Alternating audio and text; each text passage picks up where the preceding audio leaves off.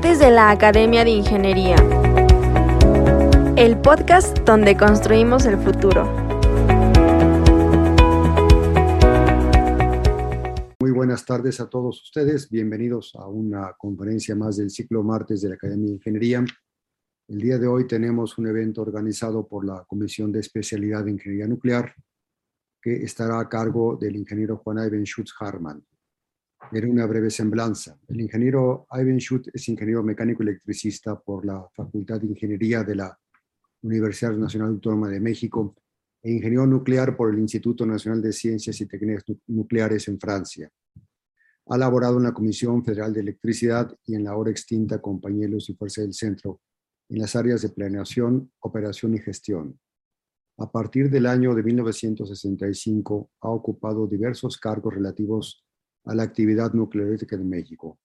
Fue secretario ejecutivo de la Comisión Nacional de Energéticos, director del Comité Nacional Mexicano de Energía y presidente del Comité sobre Cuestiones Energéticas en Países en Desarrollo.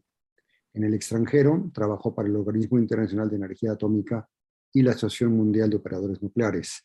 Desde 1990 ha sido consultor y destaca su encargo como asesor del secretario de Energía. Funge actualmente como director general de la Comisión Nacional de Seguridad Nuclear y Salvaguardias de la Secretaría de Energía, cargo que ocupa desde el año de 2001. Nos presentará la ponencia Energía Nuclear, solución posible ante el cambio climático. Adelante, Juan, por favor. Muchas gracias, Luis. Buenas tardes. Eh, Quiero dar las gracias a Alejandro Núñez y a la Academia por dejarme participar en esto y compartir algunas ideas eh, con ustedes. Eh, déjenme eh, empezar por tratar de impregnarlos con tres conceptos básicos que a mi modo de ver son los fundamentos para considerar la energía nuclear como una verdadera solución posible ante el cambio climático y ante la demanda de energía. Estos tres conceptos que luego desarrollo de manera un poco irregular en, las uh, filminas que siguen del PowerPoint, eh, son, primero, la densidad energética. Las reacciones nucleares liberan una cantidad de calor por cada reacción que es del orden de dos millones de veces la energía que se libera en cada reacción de combustión de los combustibles fósiles. Y eso le da a la energía nuclear, pues creo que la mayor cantidad de eh, aspectos eh, positivos. Esa enorme densidad energética se refleja en lo compacto de las instalaciones, en la posibilidad de que el ciclo de combustible sea completamente cerrado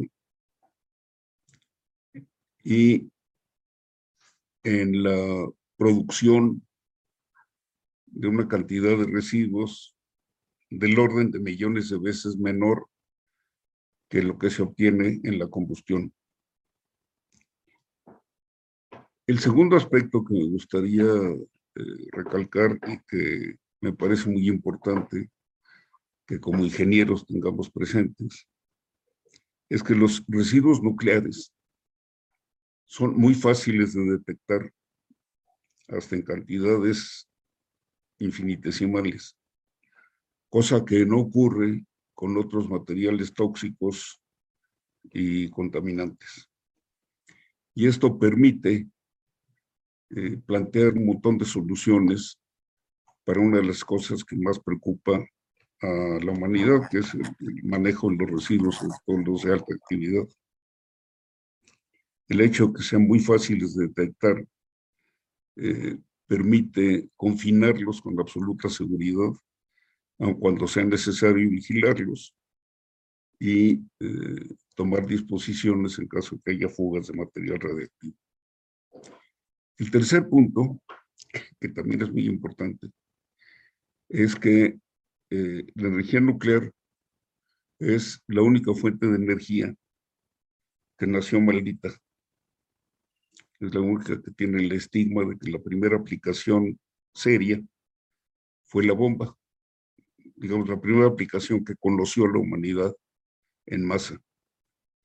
Y este estigma, este pecado capital, eh, no, no, no ha sido tan fácil de eliminar y en realidad, eh, a mi modo de ver, es la causa principal del retraso que hemos visto, a pesar de las grandes ventajas de la energía nuclear, en su aplicación masiva. Eh, si me permiten, déjenme empezar con mi presentación. Entonces, si me hacen favor de la primera. Eh, entonces, la, energía nuclear es, como ustedes saben, la única fuente energética que ha ingresado recientemente en la satisfacción de las necesidades energéticas. Es la única nueva. Es decir, todas las demás fuentes de energía se conocen pues, desde hace siglos o milenios. Eh, los recursos minerales y la tecnología eh, permiten considerar a la, energía nuclear como asintótica. Es decir, no, no, no se puede decir que sea infinita, pero eh, si tomamos en cuenta las aplicaciones no, no únicamente del uranio 235, sino también del uranio y el torio, perdón, del torio, eh, los recursos eh, son para fines prácticos infinitos. La otra cuestión es que la, la, diseminación de las nucleares eh, ha sido posible pues, gracias a que son las, nucleares competitiva en términos económicos y en ciertas circunstancias, aún sin considerar lo que en estos momentos está discusión, que es eh, favorecerla con los bonos de carbono. Y eh, la otra cuestión que es interesante es que el, origen y las características eh, riesgosas de la aplicación del uso de energía nuclear han generado una cultura de seguridad que eh, ha sido transferida, de hecho, a otros campos, a otro tipo de industria y a otro tipo de actividades. Parece que hasta en la industria hospitalaria se empieza a hablar de cultura de la seguridad. La siguiente, por favor. Eh, en realidad, eh, cuando se descubrió la fusión, la humanidad se vio beneficiada, como ya dije antes, con la única fuente nueva de energía que se ha producido en últimos, que se ha eh, descubierto o aplicado en el último siglo. Eh, en la actualidad produce prácticamente lo mismo que toda la energía hidroeléctrica a, nivel global. Eh, con los últimos movimientos antinucleares y, decisiones de algunos países, eh, en realidad en la actualidad produce menos que la hidroelectricidad, cuya aplicación es anterior al uso de la energía eléctrica. Eh, curiosamente, aunque mucha gente le tiene miedo, los niveles de seguridad y eh, las estadísticas de operación eh, ha obligado al resto de los sistemas energéticos a tratar de emular las estadísticas de seguridad de las nucleares. Eh, por otro lado, uno de los beneficios eh, marginales han sido eh, el desarrollo de una industria asociada a la industria nuclear, eh, que eh, cuando desde el punto de vista tecnológico haya realmente pocos, pocos temas eh, relevantes, por ejemplo, una cosa tan sencilla como una bomba de agua, cuando, cuando es para una central nuclear, tiene que hacerse con un programa de calidad que es demandado por los estándares de la industria nuclear, pero que da como beneficio marginal que los estándares de calidad en la fabricación de componentes eh, eh, sufran un incremento, que es uno de los beneficios eh, marginales, digamos, adicionales de interés. La siguiente, por favor.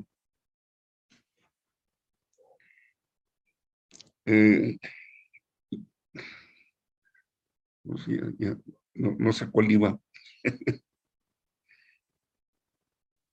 Esto lo dije al principio, es, eh, gracias a, a, la posibilidad de convertir en fisionable material que normalmente no lo es, las reservas, los recursos uh, minerales uranio y torio eh, permiten eh, contemplar una, lo nuclear como una solución eh, prácticamente inagotable. Ahora sí, la siguiente. La, experiencia eh, con las nucleares es interesante porque eh, desde 45, cuando se dio a conocer la primera planta que produjo energía, hasta la fecha, eh, se han, entrado en operación más de 500 unidades nucleares. Y eh, debe recalcarse que, salvo los accidentes que todo el mundo conoce, que se han sacado de contexto por los propios complejos, la operación y, durante este durante el diseño, construcción e instalación de estas 500 unidades, eh, se ha dado sin mayores eh, problemas significativos en realidad. Lo que es interesante recalcar, y esto es producto de las estadísticas, no es uh, argumento pronuclear, los niveles estadísticos de accidentalidad en la industria nuclear comparan con los de la industria relojera y como todos los colegas saben, pues esto es muy inferior a los de otras industrias. Sin necesidad de entrar en muchos detalles, eh, todos conocemos las consecuencias de accidentes en empresas, en plataformas marinas, campos petroleros, termoeléctricas, en fin. Perdón, ¿qué pasó? Perdón, es que me están haciendo señas y yo pensaba que había aquí algún que estaba regando algo. La siguiente, por favor, gracias. Entonces, con esto de que no hay mal que por bien no venga, eh, como ya dije al principio, debido a sus orígenes, la, industria energética nuclear ha privilegiado la seguridad sobre todos los otros factores. Eh, en realidad los que desarrollaron las aplicaciones pacíficas de la energía nuclear venían de haber desarrollado las aplicaciones bélicas y por lo tanto pues, tenían una especie de complejo de culpa. Y, y, si ponemos, si analizamos eh, el desarrollo de otras fuentes de energía, pues de remedio, la, la única a donde se parte de la seguridad para el diseño, la construcción y la operación es la nuclear. Es decir, normalmente la, seguridad tiene un peso muy importante en cualquier tipo de industria y sobre todo en las industrias energéticas.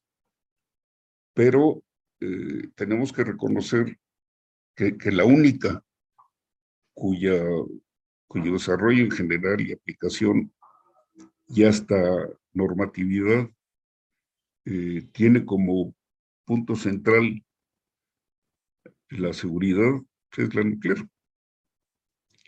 Eh, y gracias a esto que puede considerarse una especie de complejo de culpa, eh, la, la, industria energética pues ha resultado la más segura de las industrias energéticas. Tal vez eh, se nos haya pasado la mano, pero bueno, más adelante hago algunas consideraciones al respecto.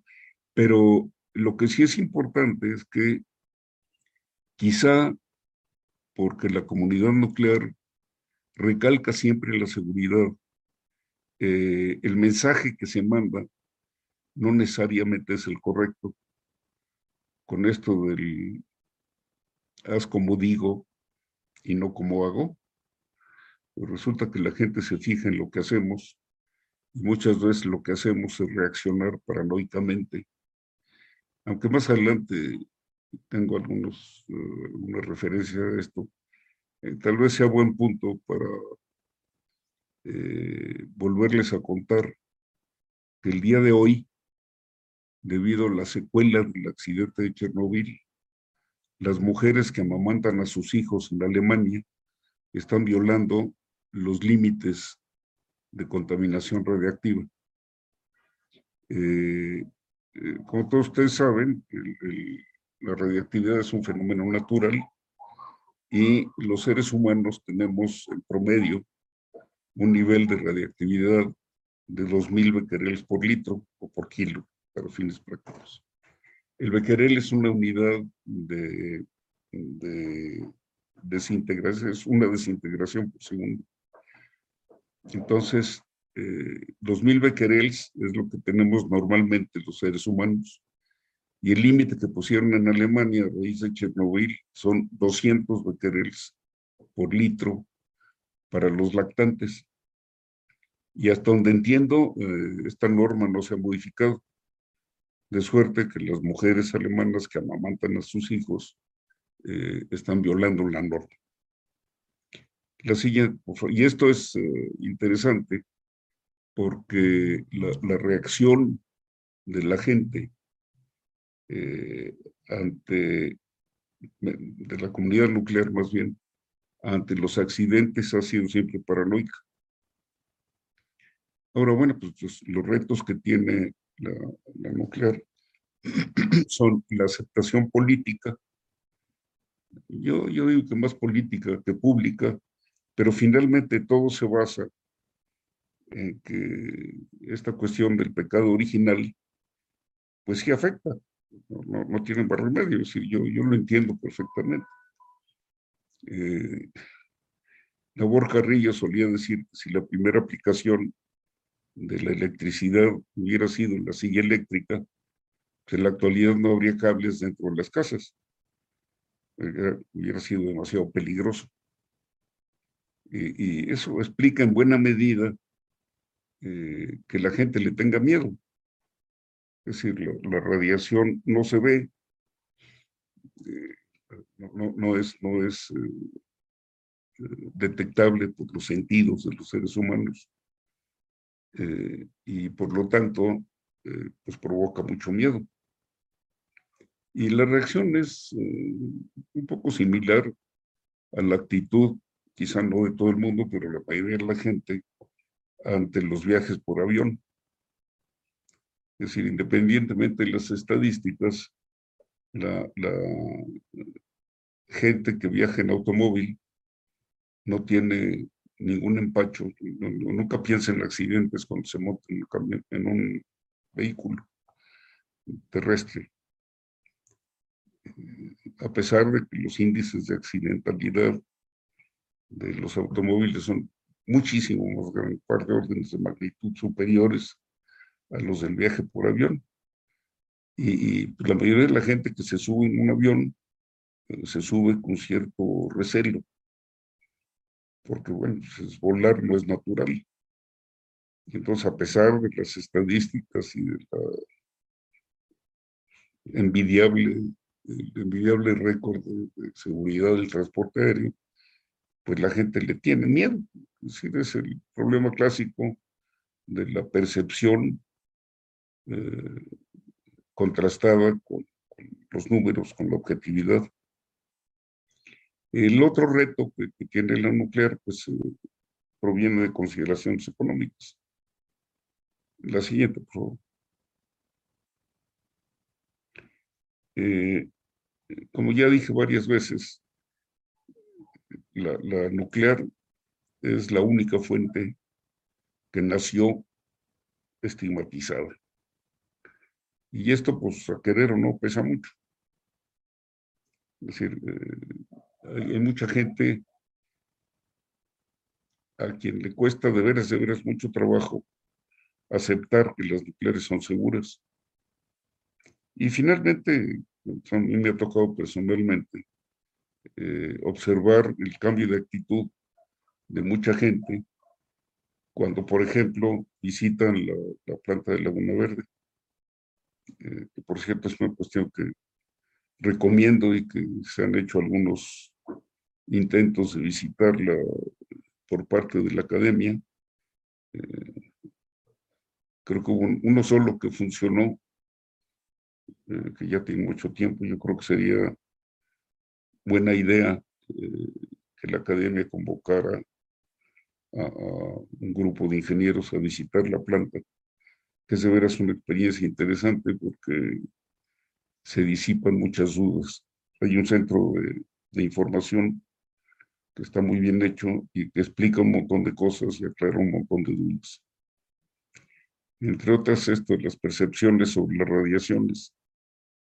Eh, la, radiación es un fenómeno natural y por alguna razón que no, no, la verdad, a mí me costó mucho trabajo entender de dónde sale el, miedo a la radiación eh, básicamente, el problema es que la mayoría de la gente considera que la radiación es un fenómeno eh, cualitativo. Es decir, ¿hay radiación o no hay radiación?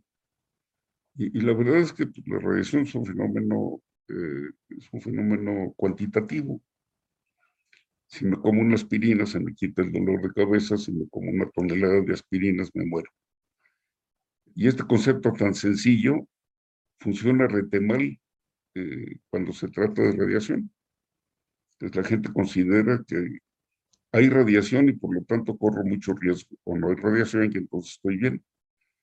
Eh, curiosamente, un, tema que no se conoce, pero no, porque la información no esté disponible, sino porque hay otro fenómeno curioso y es que la gente, en lugar de ponerse a estudiar, exige que se le expliquen las cosas. Y, bueno, este, modo necesito no dedicarle tiempo a entender cuáles son los fenómenos y cuáles son las broncas.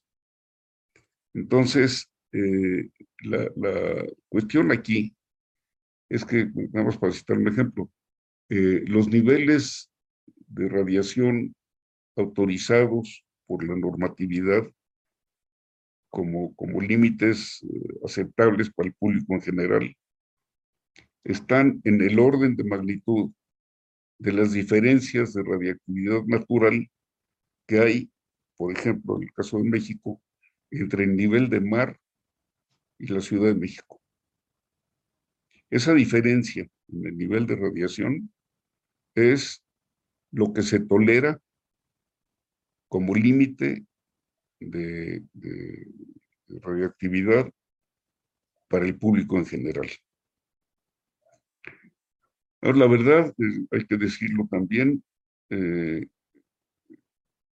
los, los, el discurso político respecto las cuestiones de la energía nuclear generalmente enfatiza los riesgos y no los beneficios. Y eso eh, pues tiene su lógica en el famoso pecado capital. Es decir, eh, hacer una campaña política basada en lo nuclear es mucho más complejo que basar una campaña política basada en el antinuclearismo. Pero bueno, es parte de las cosas eh, que van a tener que superarse porque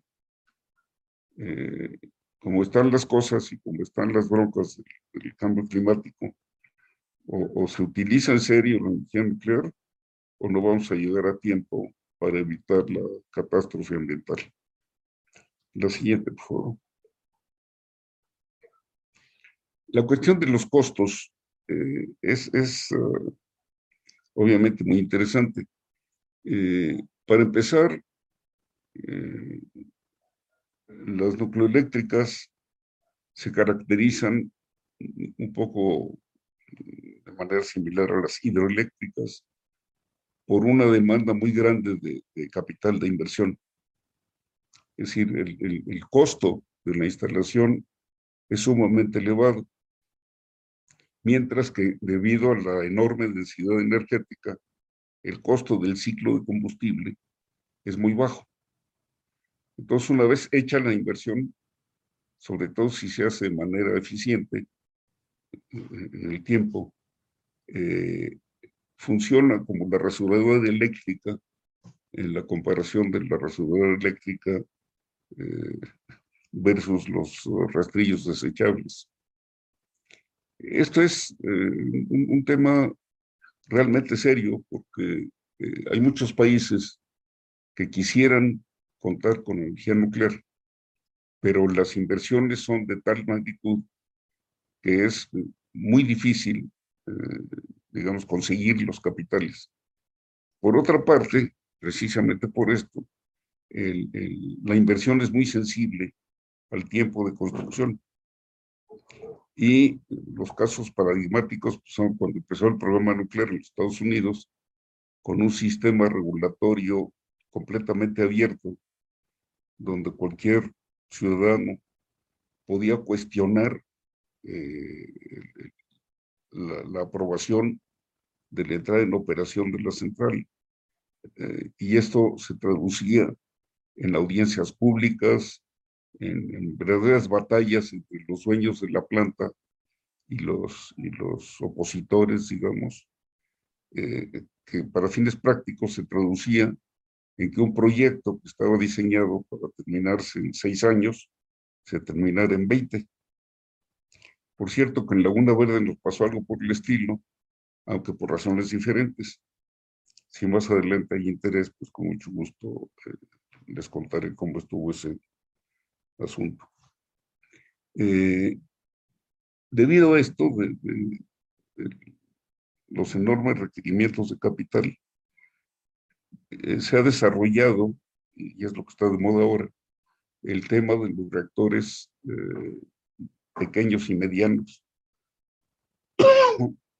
que, combinan, por un lado, eh, el, tema de la sustitución de las economías de escala con las economías de producción. Por otra parte, las economías de producción se obtienen con diseños estandarizados y modulares. Es decir, en lugar de, montar la planta en campo, con todo que ha habido desarrollos interesantes para, hacer módulos prefabricados, pero pues lo que hasta ahora eh, ha funcionado bien han sido las economías de escala.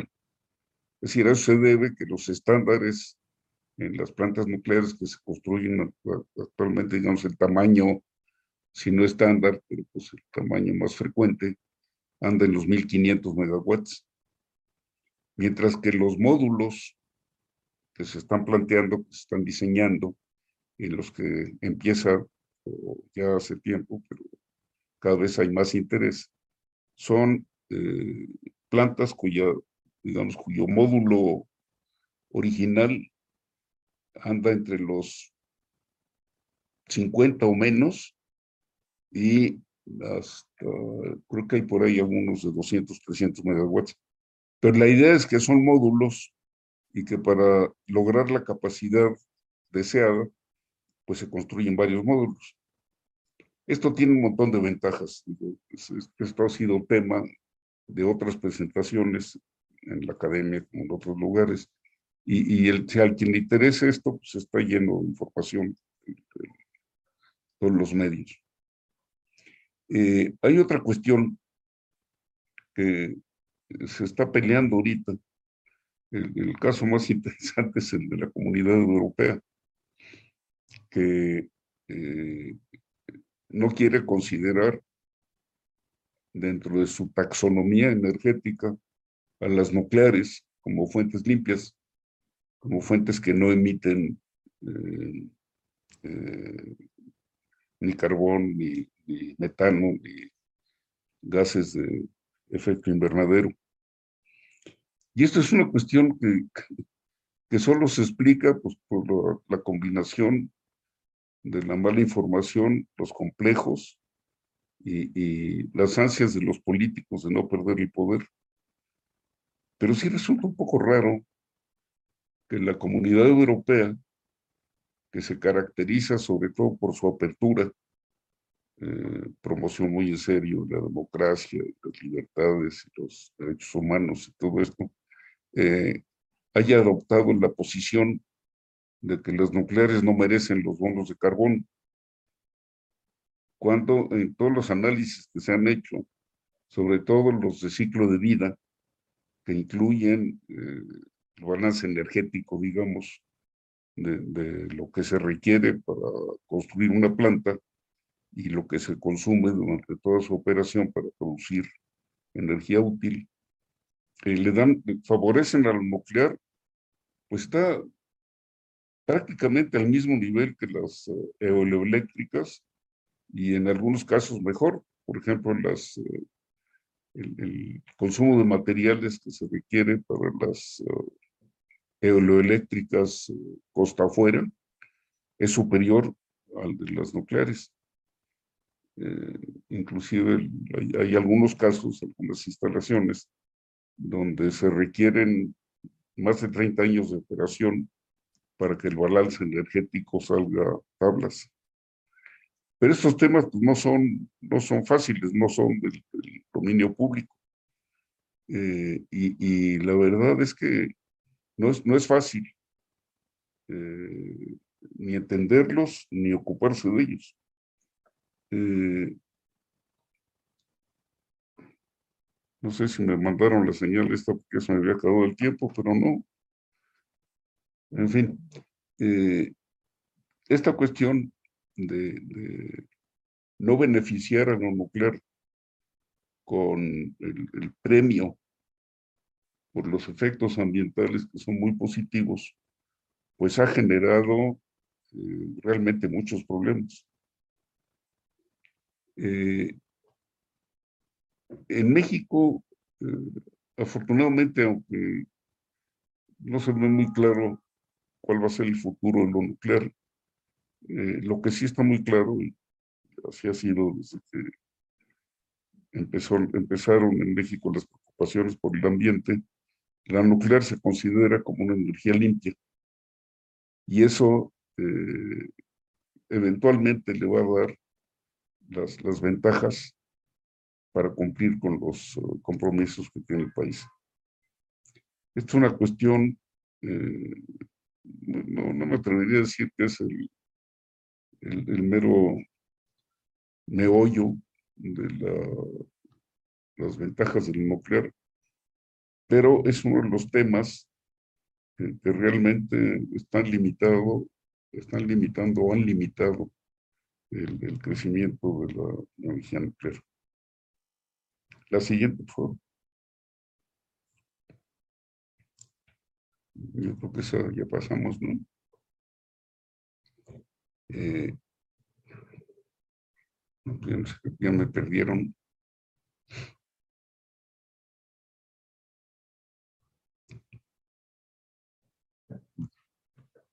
¿Cómo?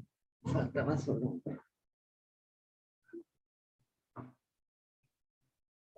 A ver. Aquí estamos. Muchas gracias.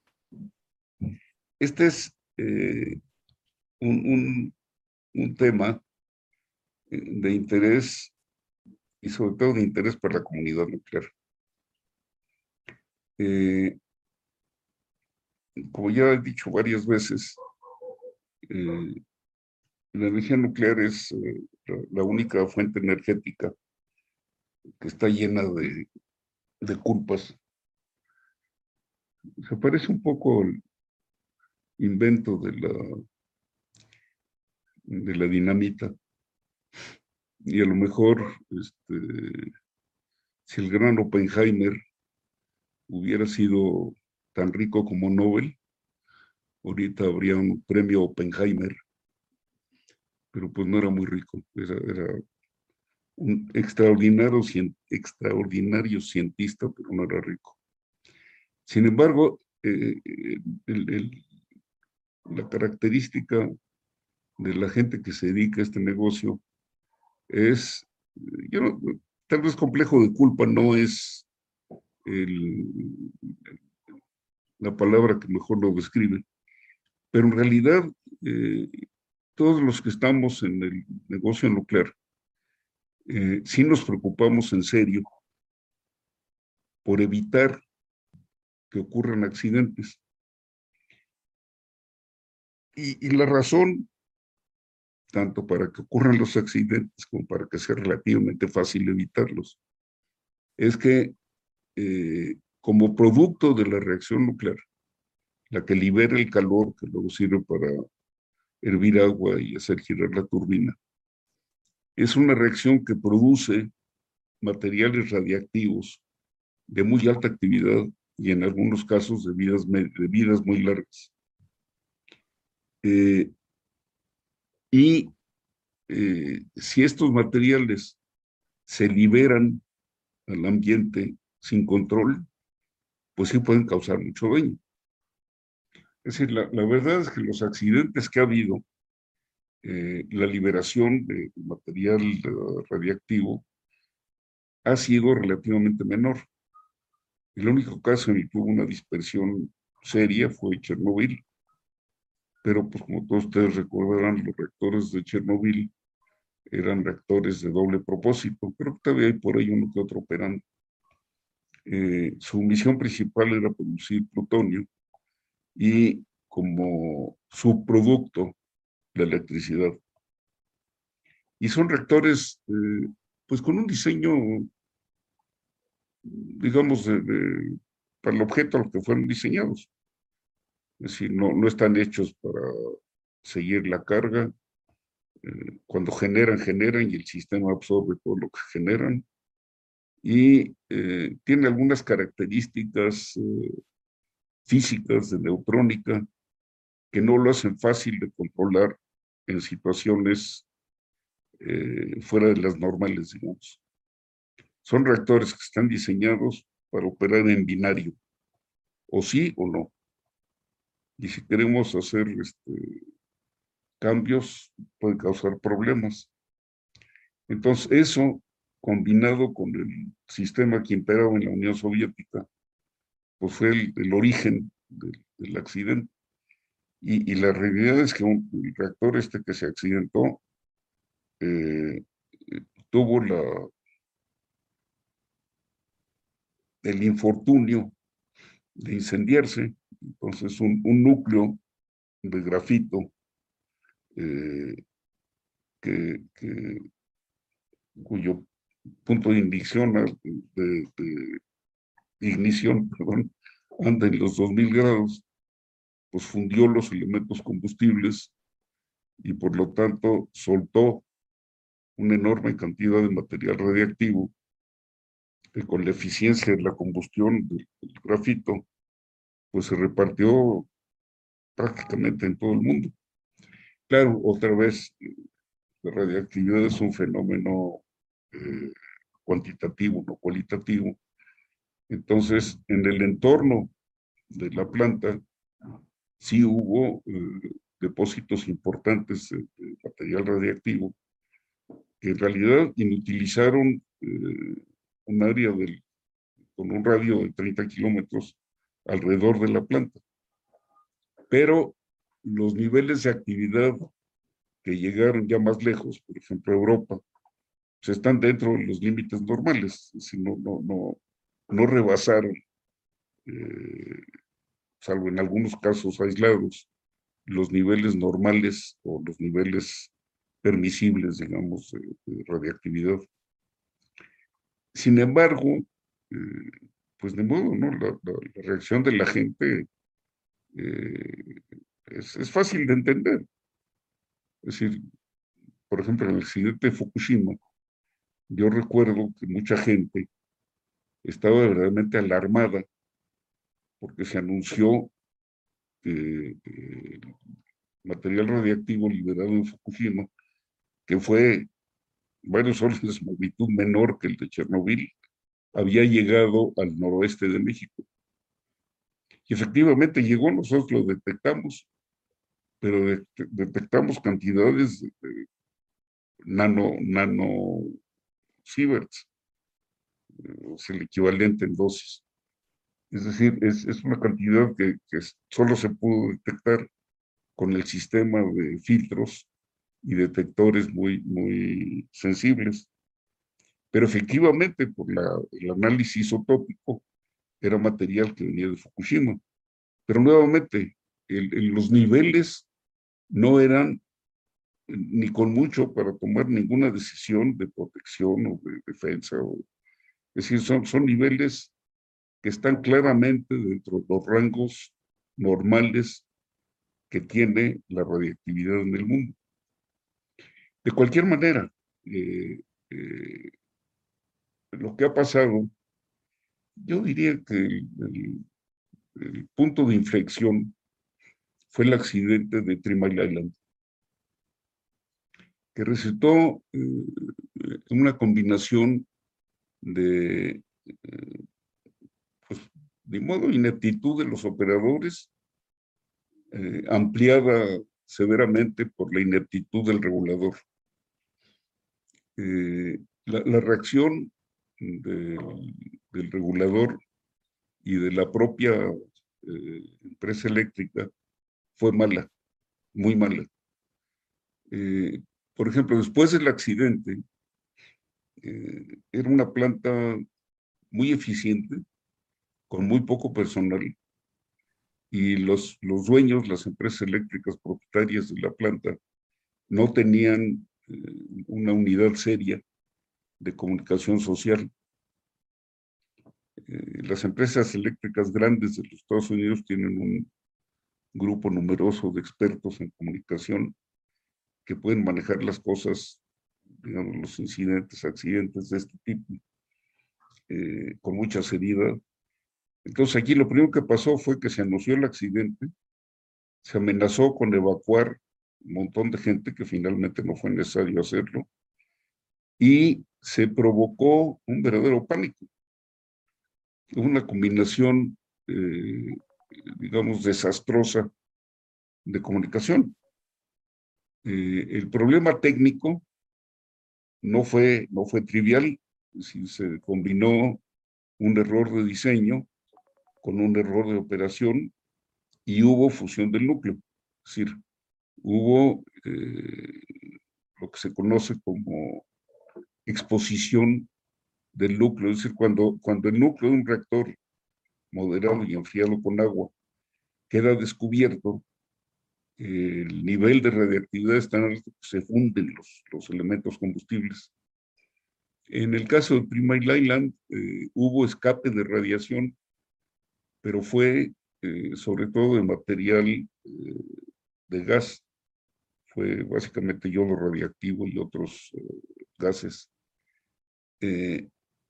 La, el nivel de, radiación recibido por los vecinos de la planta y por los propios operadores no rebasó los límites.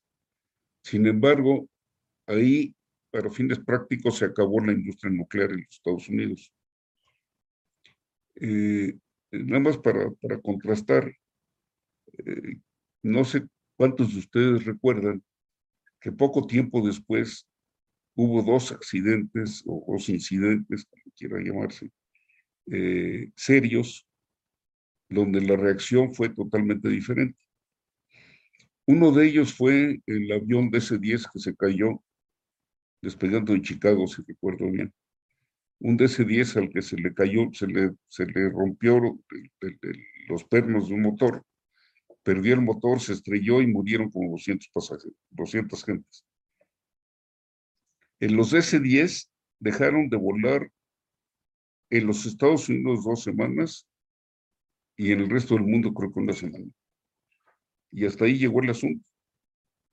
Decir, no hubo ninguna reacción de estilo nuclear, no se paró la industria, no hubo ningún, no hubo ningún problema.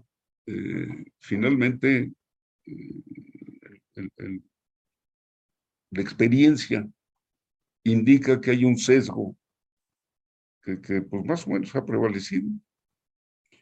Eh, el otro que, a mí me pareció muy interesante fue que también en los Estados Unidos un, eh, un, tren que llevaba cloro eh, se, se, descarriló en una población importante, desgraciadamente no recuerdo el nombre, pero hubo necesidad de evacuar como 300 mil gentes por el riesgo de que se rompieran los tanques de cloro, y el cloro sí es eh, bastante peor que la radiación. Pero la reacción fue totalmente inocua. Es decir, a nadie se le ocurrió, por ejemplo, prohibir que los trenes con cloro pasaran por las ciudades. Algo tan simple como eso.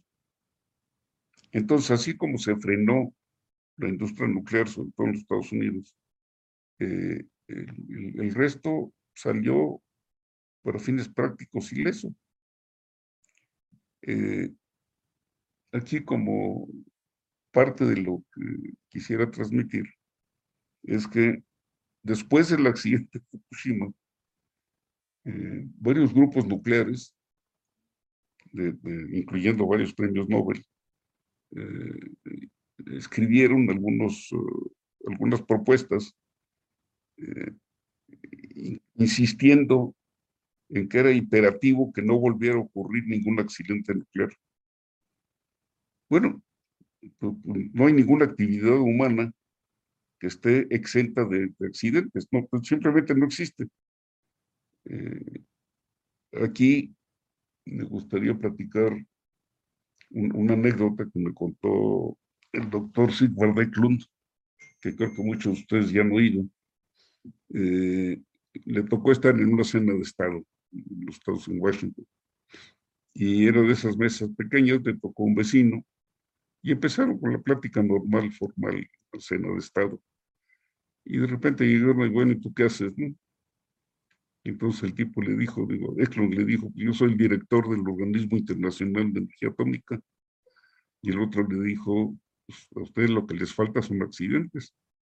Entonces, claro, Eklund se reparo, y digo, ¿y este qué le pasa? Y le dijo, bueno, ¿y tú qué?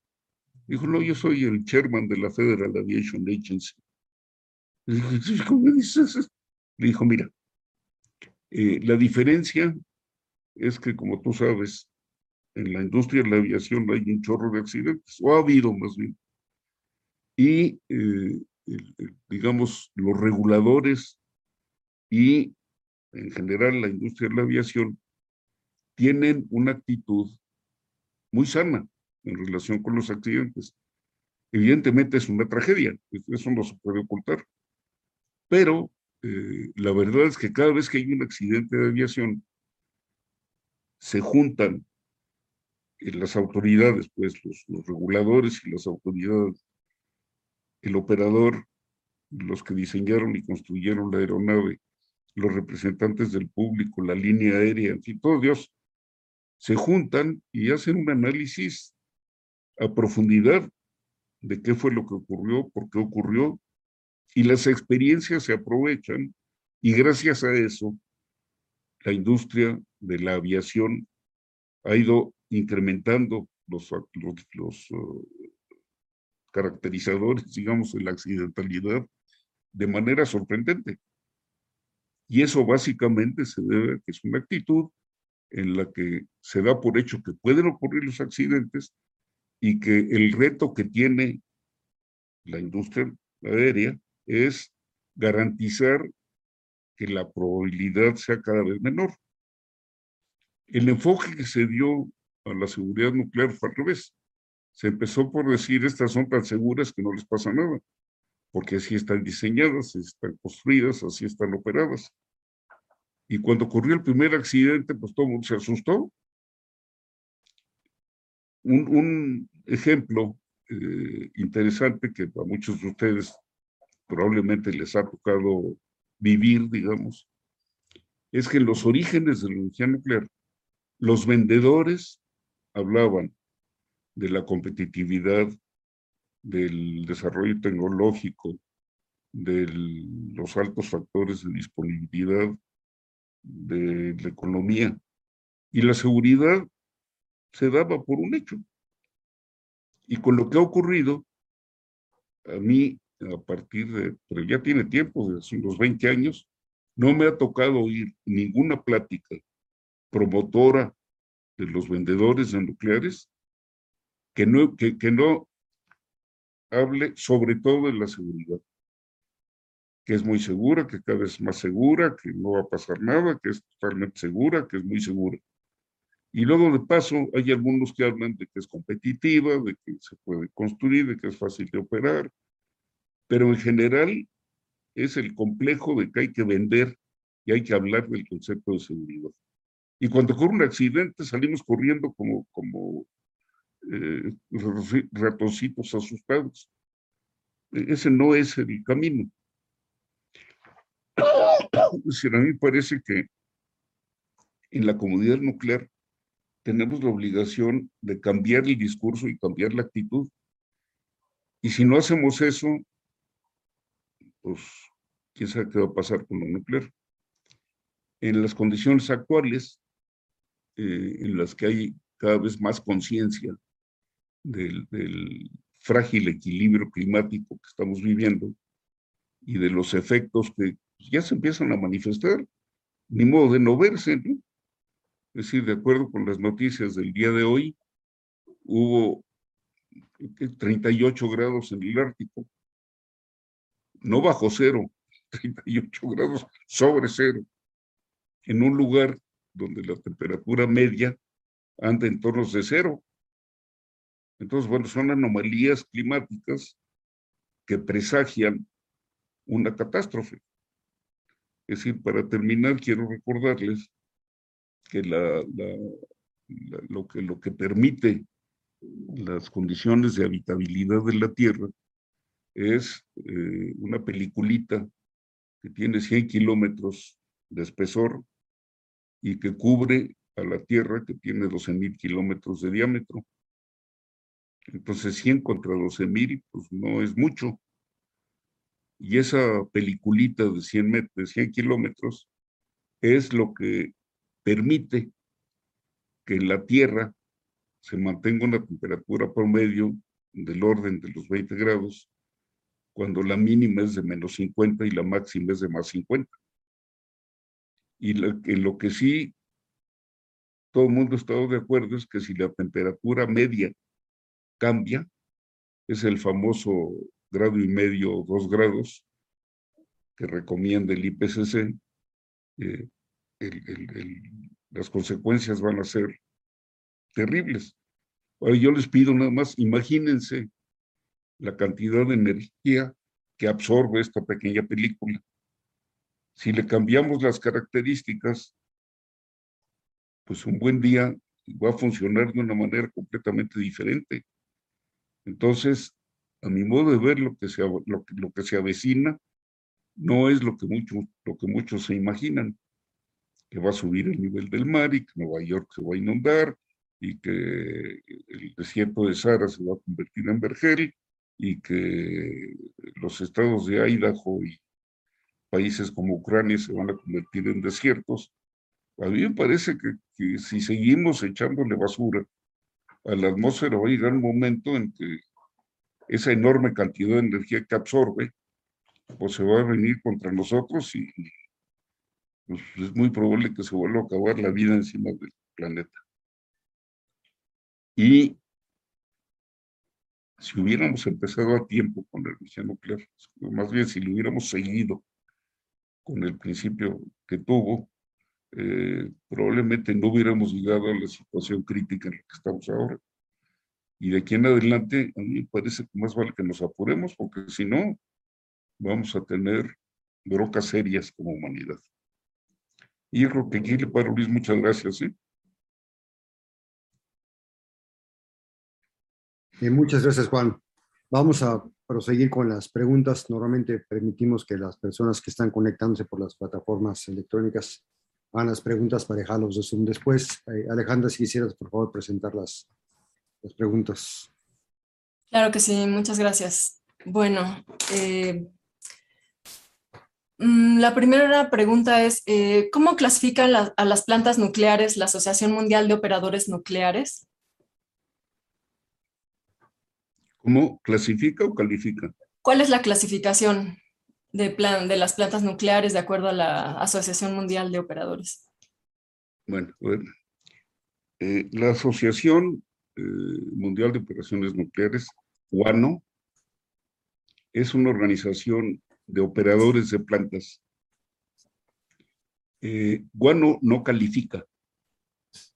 Eh, la entidad que sí, que sí pone números es el INPO, el Instituto de Operaciones Nucleares que de los Estados Unidos, que fue de donde salió Guano. Guano lo que hace es hacer recomendaciones organizan visitas de, pares, grupos integrados por, eh, gente que trabaja en Guano y eh, expertos de otras empresas eléctricas que hacen, eh, van en misiones pues a, a, revisar las plantas y hacen recomendaciones.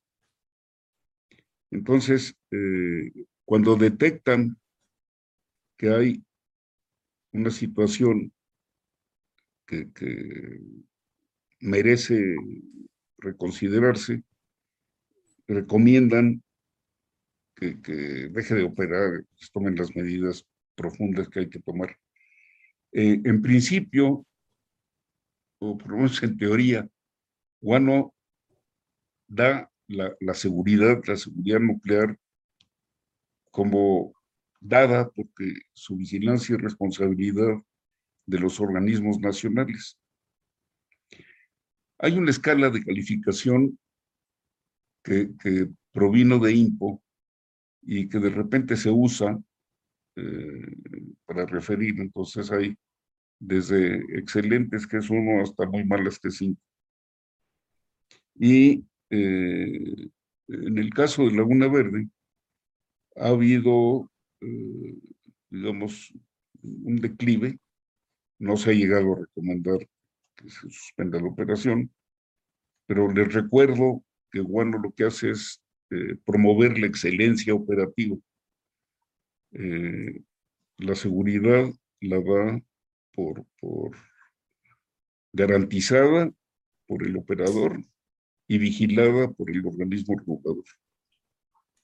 Eh, infortunadamente, en el caso de Laguna Verde, ha habido varios informes de Guano que han ido a dar a la prensa la prensa ha explotado, digamos, fuera de contexto y que ha mandado señales pues, totalmente falsas.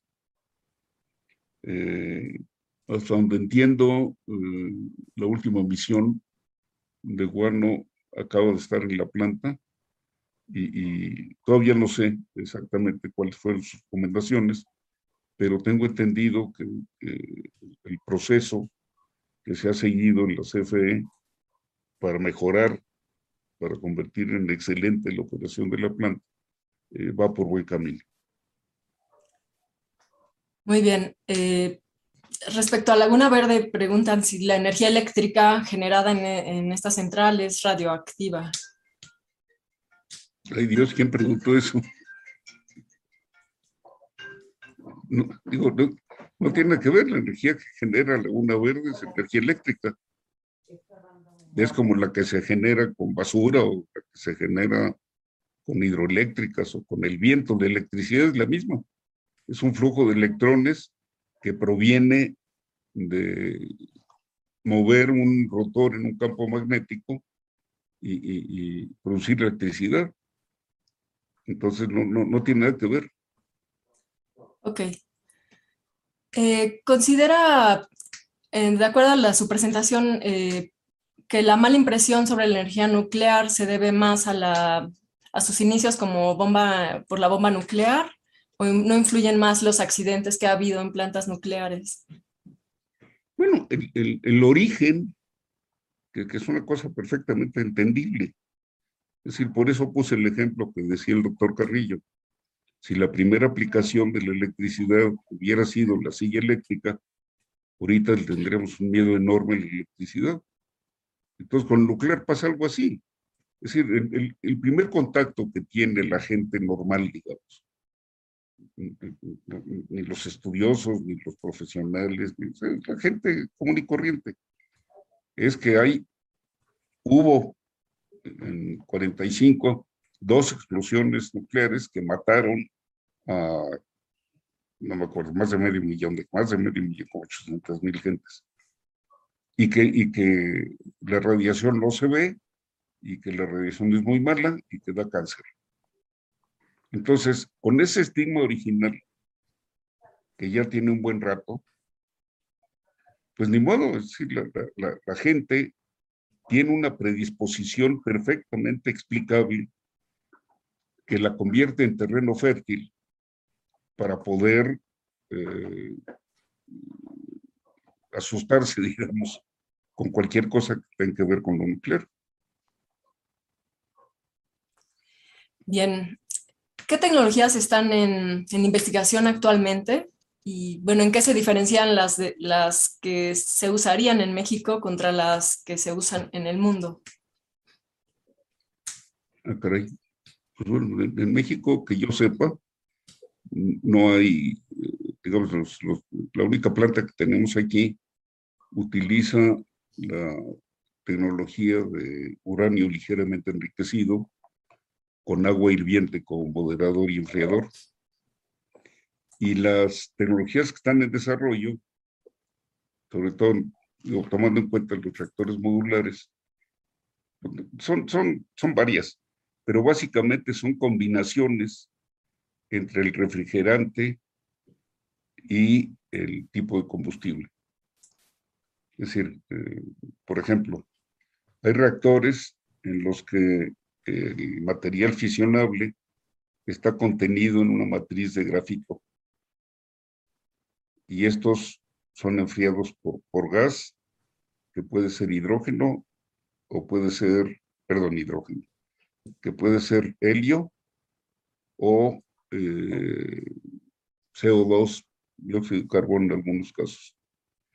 Después hay otras variantes que tienen eh, metales fundidos. Hay uno que está, creo que hay un módulo que está a punto de entrar en operación. No, no, no recuerdo exactamente dónde, que utiliza plomo como refrigerante y uranio, eh, digamos, ligeramente enriquecido. en, los, en los reactores que están en desarrollo, eh, ya no se utiliza mucho el uranio altamente enriquecido. Eh, básicamente porque el uranio con enriquecimiento alto eh, es más fácil de, ser desviado, digamos, con fines bélicos. Otras variantes utilizan sodio como refrigerante y, finalmente hay, varias combinaciones que están en desarrollo. Algunas eh, probablemente van, a, cambiar eh, seriamente el, panorama energético, eh, sobre todo porque le van a dar acceso a la electricidad de origen nuclear a países con redes relativamente chicas y con localizaciones relativamente difíciles. Hay, mucha información sobre esto, ¿no? Se, puede, empezar por Google, pero si les interesa y me mandan sus datos, yo les, hago llegar referencias para todo esto. Bien, eh, nos preguntan, eh, desde los planes de la CFE hace 40 años, eh, en el que ponía la visión de futuro de construcción de 20.000 megawatts, eh, situación que no se cumplió, de, bueno, era un, escenario a 30 años. ¿cuándo habrá en el Prodecen una central nuclear o varias unidades pequeñas? Mire, en, este momento, hasta donde entiendo, la CFE está estudiando la posibilidad de poner una planta relativamente pequeña en la península de Baja California, de sobre todo en la parte sur de la península.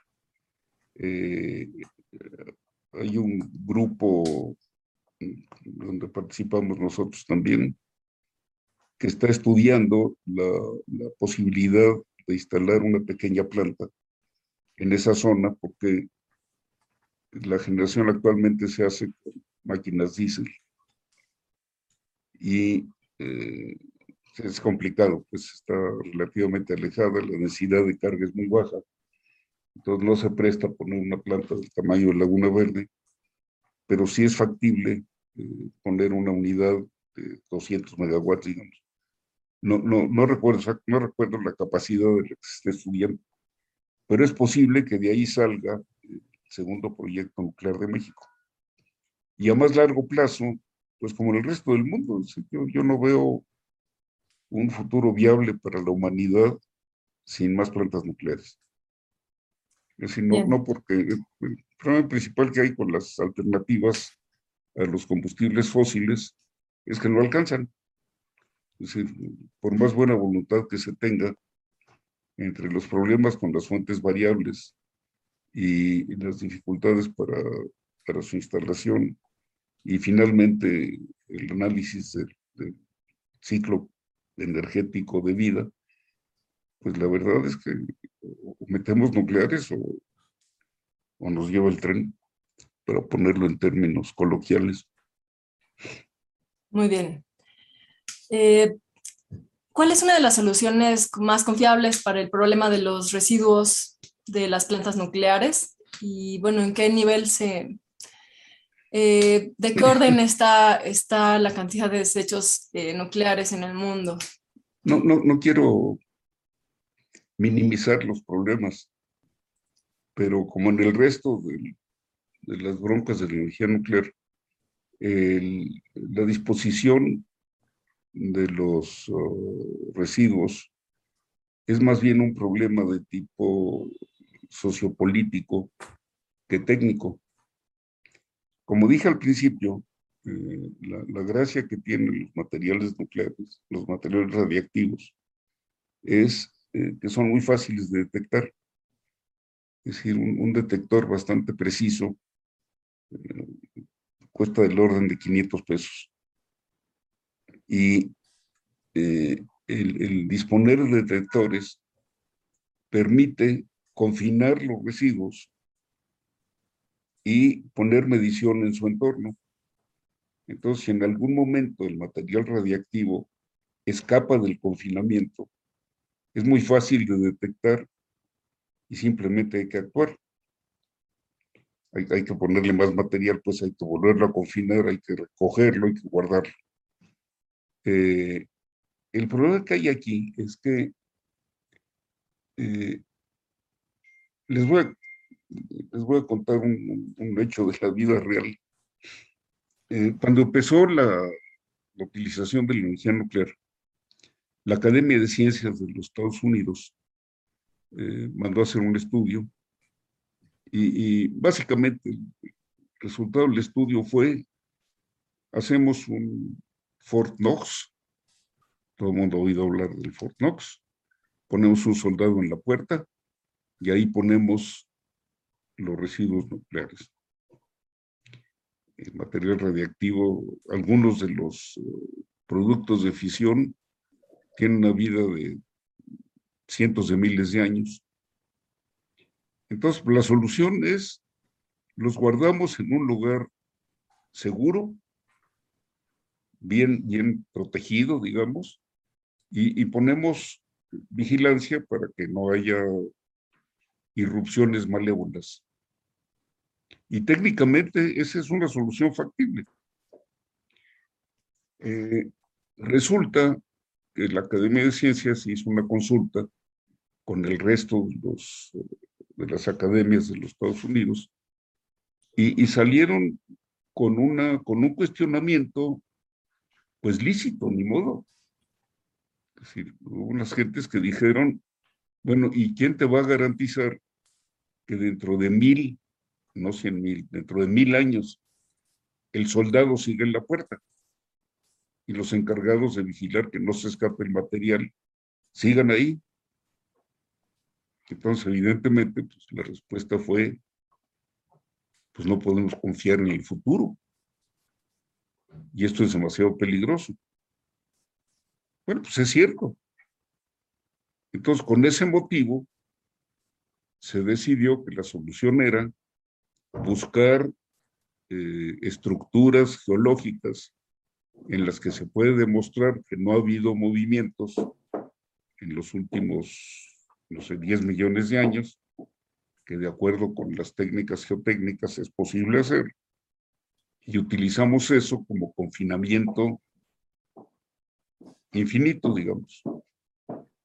Pero resulta que, esa solución se topa con el fenómeno otro de not in my backyard. Si yo estoy de acuerdo con la solución, pero no te voy a dejar que, que hagas tu depósito de materiales radiactivos por más eh, sólida e inamovible que sea la capa geológica que encuentres, no voy a permitir que lo hagas en mi terreno, bueno, en mi localidad, en mi estado. Y el asunto ha ido creciendo. Entonces, eh, eso se ha convertido en un verdadero problema. Hay países que lo han resuelto, me parece que el primero en hacer una solución, si no de muy largo plazo, por lo menos de suficiente largo plazo, como para satisfacer las necesidades, me parece que es Finlandia. Eh, pero de cualquier manera, es decir, el, problema del almacenamiento definitivo de los residuos radiactivos pues, es un problema de orden sociopolítico. Ahora, hay otra solución que se avisora y que, en mi opinión, eh, probablemente va a ser la aplicación práctica de los desarrollos de energía de fusión, que es eh, la transmutación de los elementos uh, radiactivos para convertirlos en, en, elementos estables. Esto es algo que en teoría es posible.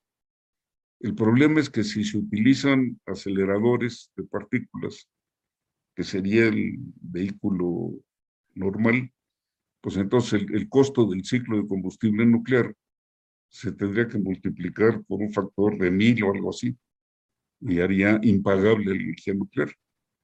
Hay algunas investigaciones en varios lugares del mundo que están buscando la forma de hacer eh, transmutación barata.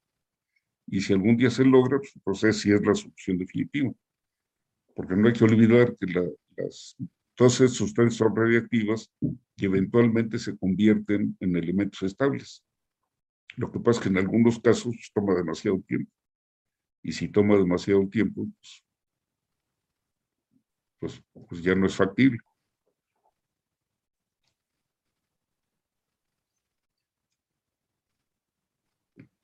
Micrófono. Alejandra. ¿Cómo incentivar que el gobierno de México tenga mayor inversión en la industria nuclear? Eh, ¿Hace falta alguna política pública?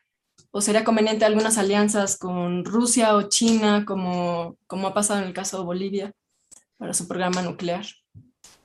Ay, con la pena no entendí. Sí, que si, cree que cree que haría falta una política pública en particular para mayor inversión del gobierno mexicano en la en energía nuclear ¿O es conveniente alianzas con otros países como Rusia o China? Pues mire, este, la, energía nuclear ha estado y creo que va a seguir estando en el panorama de planeación energética del país. La parte de las alianzas eh, ofrece soluciones interesantes, nada más que eh, en general México ha sido bastante reacio hacer acuerdos bilaterales para el uso de la energía nuclear. Sin embargo, no está descartado. Se puede hacer, se pueden hacer arreglos como los que han hecho varios países sobre todo con la empresa rusa, que anda muy activa por todo el mundo. Bien, ¿cómo se determina que una región es la más viable para establecer eh, una planta nuclear? Bueno, hay, una serie de, factores que hay que analizar. Eh, y finalmente, como en la localización de muchos otros tipos de instalaciones, se trata de buscar la solución más económica. Entonces, los, los elementos que se utilizan son eh, la, la, localización eléctrica, digamos. Eh, ¿Qué tan cerca estamos de, la red eléctrica? Luego, eh, tiene que haber agua de enfriamiento. Es decir, en el ciclo termodinámico se requiere agua para enfriar el, la turbina, bueno, no la turbina, el condensador. Y eh, el resto de los factores son de tipo ambiental. Es, ¿Cuáles son las características geológicas? Eh, ¿Cómo anda la sismicidad? ¿Cómo anda las características eh, del resto del terreno? factores como la propensión a inundaciones, eh, existencia de fenómenos climatológicos extremos. Y eh, básicamente todo eso se toma en cuenta porque por otra parte, los desarrollos ingenieriles eh, es factible diseñar las estructuras de la central de manera que soporten las solicitaciones del sitio. Entonces hay que buscar un equilibrio económico. Es decir, por ejemplo, en Japón, eh, es un país con una enorme sismicidad, eh, hay plantas nucleares por todos lados. Eh, el infortunado accidente de, la central de Mitsubishi, de Mitsubishi, perdón, de, de, ¿cómo se llama? Fukushima. Fukushima de Sí, sí, Fukushima este, resultó porque la, ola que provocó un, sismo frente a la parte norte de, la isla eh, superó los 14 metros para los que estaba diseñado. Y, se llevó el tren no nomás a la, a la planta, sino se llevó el tren a un montonal de instalaciones y montonal de gente. Hubo como veintitantos mil muertos por la ola. Entonces, la, idea es, por ejemplo, en el caso de Fukushima, eh, se calculó que la ola máxima iba a tener los 14 metros, entonces se hizo una construcción, se hizo una barda, pues, que protegía contra olas de este tamaño. Si la ola resultó más alta, pues se llevó la pena. Eh, el, accidente de Fukushima y otro montonal de cosas que conviene están ampliamente estudiadas en una obra monumental que publicó el Organismo Internacional de Energía Atómica y que es accesible para quien quiera consultarla, donde están todos los análisis, qué fue lo que pasó, por qué pasó, cómo pasó. Y si alguien se interesa en esto, pues les recomiendo que lo vea. Pero de cualquier manera, la localización de los nucleares se hace tomando en cuenta una serie de parámetros y, el, nivel de los estudios pues tiene que ser eh, compatible con el, con el monto de la, inversión. Es decir, es, importante, eh, digamos, hacer estudios suficientemente profundos para no tener sorpresas nuevamente citando el caso de Fukushima, eh, hubo por ahí, antes del accidente, eh, una sugerencia de alguna universidad que había calculado que podía tener, alguien había calculado que podía haber una ola más grande que la que iba a aguantar por diseño la planta. Infortunadamente, como la planta estaba a punto de cumplir su vida útil, pues entre los dueños y las autoridades dijeron que mejor ya no lo movían. Y ahí estuvo el resultado. Entonces, eh, una, lección interesante es que eh, por más cuidados que se tengan al diseñar una instalación de este estilo, eh, es importante mantenerse alerta ante nuevas informaciones. Es una cosa que ocurre normalmente en, aplicaciones de alta tecnología. El mejor ejemplo son las, las, comunicaciones, los TICs. Este, si, comparamos un, celular como los que todos tenemos con el teléfono de, disco, pues los avances han sido exorbitantes. y, este tipo de, de avances científicos y tecnológicos, pues tiene que incorporarse eh, también en, la comprensión y el entendimiento del funcionamiento, no nomás de las plantas nucleares, sino de cualquier instalación. Bien, por último, ¿existen protocolos antiterroristas en las centrales nucleares? Sí, por supuesto. como dije antes, somos muy acomplejados. Entonces, antes de que se pusieran en, efecto eh, protocolos antiterrorismo en todo tipo de instalaciones, en las nucleares se empezó, pues yo diría que antes. Hay, hay además de, medidas eh, serias, por ejemplo, control de acceso, eh, examen de los de toda la gente que trabaja en la planta, exámenes de, confianza y búsqueda de personajes malévolos, hasta protección física, ¿no? Es, es, un reto que se toma muy en serio. Bien, doctor Álvarez, pues eh, pasamos entonces a las preguntas por, por Zoom. Muy bien, gracias mil. No sé de los presentes, ¿quién quisiera formular alguna pregunta? Estaba el ingeniero Carlos Villanueva. Adelante, Carlos, por favor. Eh, buenas tardes, este doctor Álvarez y Casa y ingeniero Juan Áviles. Me da gusto saludarlos.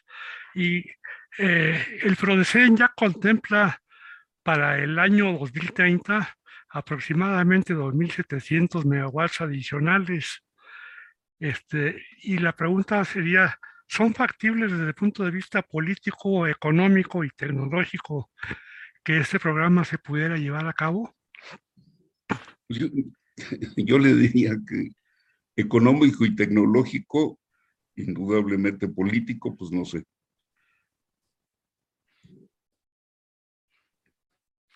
Otro comentario adicional, este, ya la una verde se le aplican este, los certificados de energía limpia, cuando menos a la porción eh, del 20% de capacidad adicional que se construyó recientemente. Entonces, en México ya se está considerando efectivamente como energía limpia la energía nucleoeléctrica. Habría que extenderlo a toda la capacidad instalada. Pues sí, cuando, cuando entren en efecto los CELS, que se andan tambaleando con la reforma. Muy bien, perfecto, gracias. Eh, Carlos, ¿alguien más quisiera comentar? Eh, no veo ninguna mano comentada. Ninguna mano levantada. No sé, por ahí. Eh, ah, por ahí el doctor Echeverría también, con una pregunta. Salvador. Gracias, Luis. Eh, eh, quizá ya medianamente quedó respondida, pero mi pregunta, ingeniero Ivan Schultz, es eh, si ha tenido declaraciones claras la secretaria Rocío Nales, si ha visitado la, la planta, ¿qué, qué, qué ideas ha manifestado? Sí, este, hasta donde yo entiendo, ha estado varias veces y, ha hecho declaraciones en realidad muy favorables para la energía nuclear. Ella fue la que anunció por primera vez lo del estudio de la planta chica en, Baja California Sur. Pues ojalá, ojalá algo se haga realidad. Pues más nos vale. Algunos de los miembros de la Comisión de Ingeniería Nuclear que nos acompañan, Cecilia, Pamela, creo que Juan Luis también da por ahí.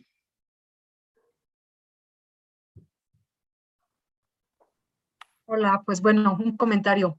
Me gustó mucho el enfoque que, ah, bueno, hola, ¿qué tal? Buenas tardes a todos y buenas tardes, este, Luis y, y Juan. Me gustó mucho el enfoque que le dio el ingeniero Juan a esta plática. Creo que a los mismos nucleares nos, nos sirve como que recordar que, que debemos estar tranquilos, que realmente es una una, una tecnología que tiene muchísimas ventajas ambientales y que, bueno, pues con ese nivel de accidentes tan bajos que ha tenido, pues no deberíamos estar defendiendo siempre lo, la parte de, de seguridad y simplemente estar haciendo análisis de cómo integrarla en lo que sería el mix de electricidad de, nuestro país para pues ya empezar a, tener energía limpia que pueda dar todas las ventajas que, bueno, ya comentó el, el ingeniero Juan Eibenschutz en su plática. Eh, también, bueno, adicionalmente a lo que comentó Carlos Villanueva, sí quiero comentarles que en un documento que elabora SENACE de escenarios de mitigación o de, de transición energética, y que los elabora para el periodo 2030-2050, no, 2035-2050, contempla también energía nuclear. Obviamente no se da el detalle de en qué sitios ni qué tecnologías, pero sí están contemplando eh, adicionar capacidad nuclear.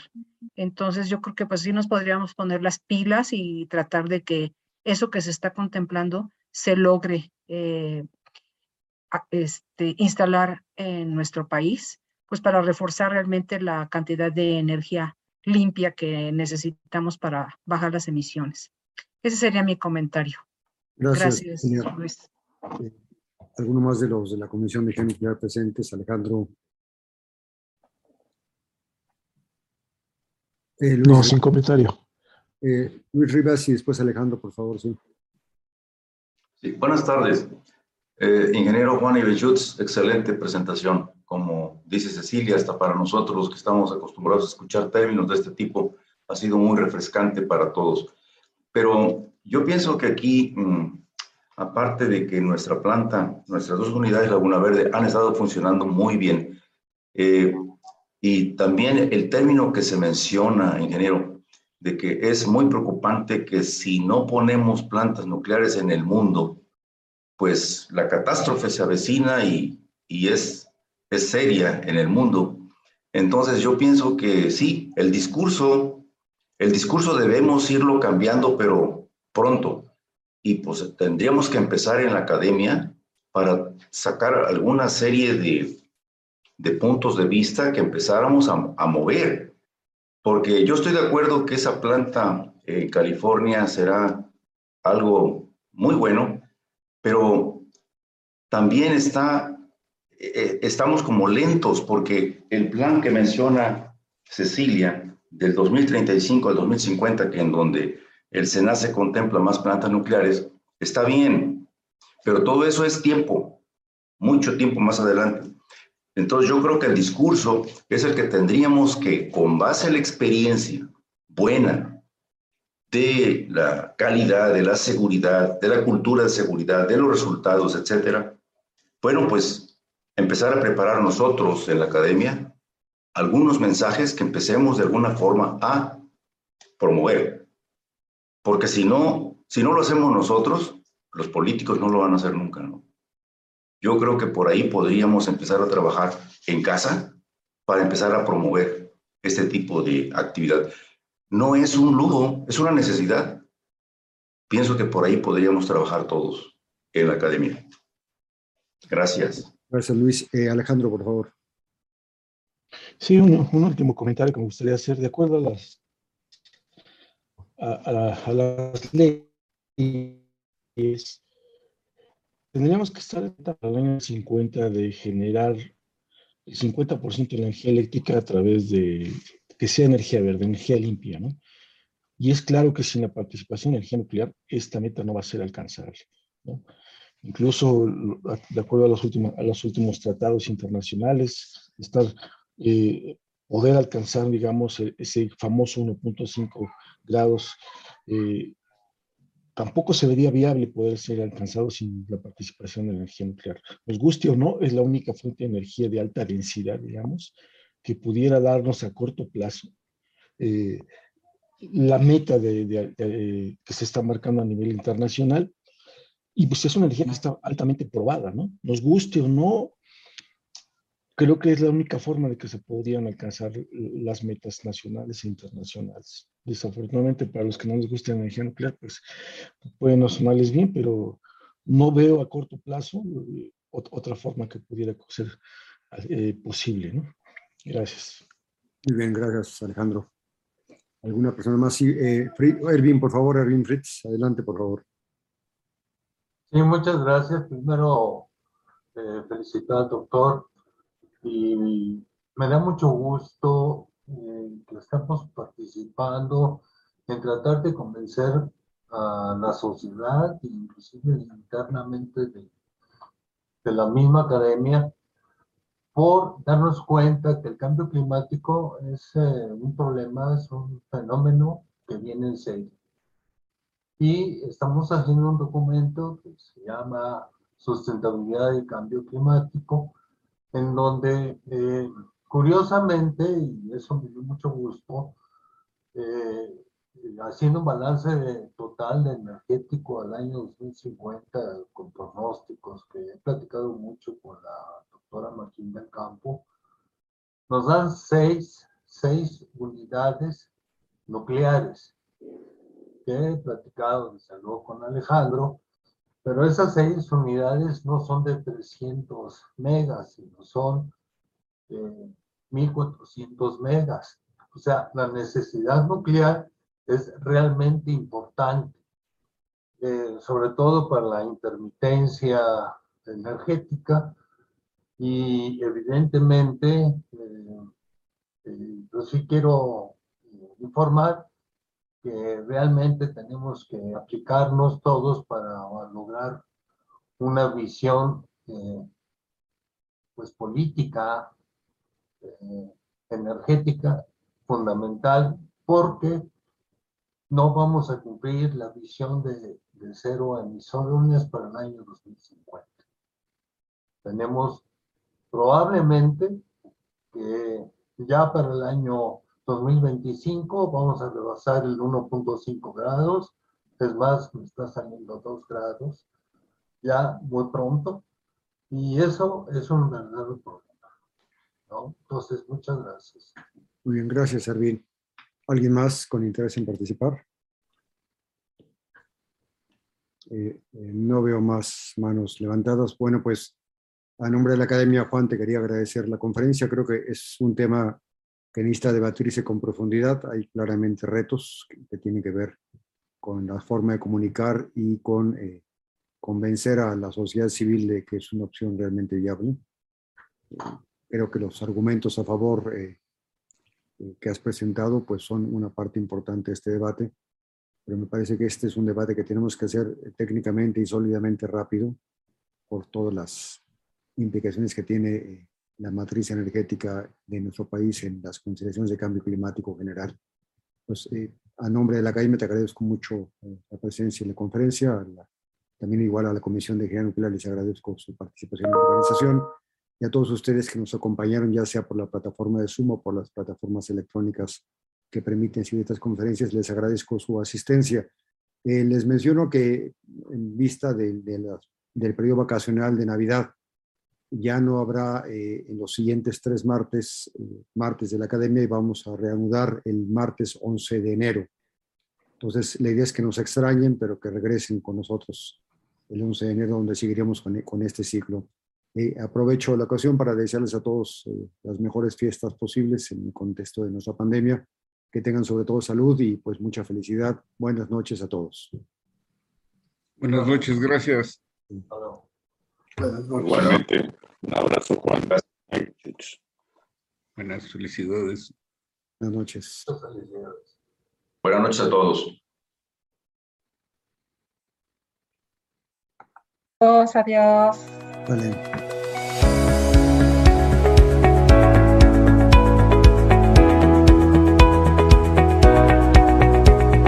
Puedes encontrar los martes de la Academia de Ingeniería en YouTube, Facebook, en nuestra página ai.org.mx y en Spotify.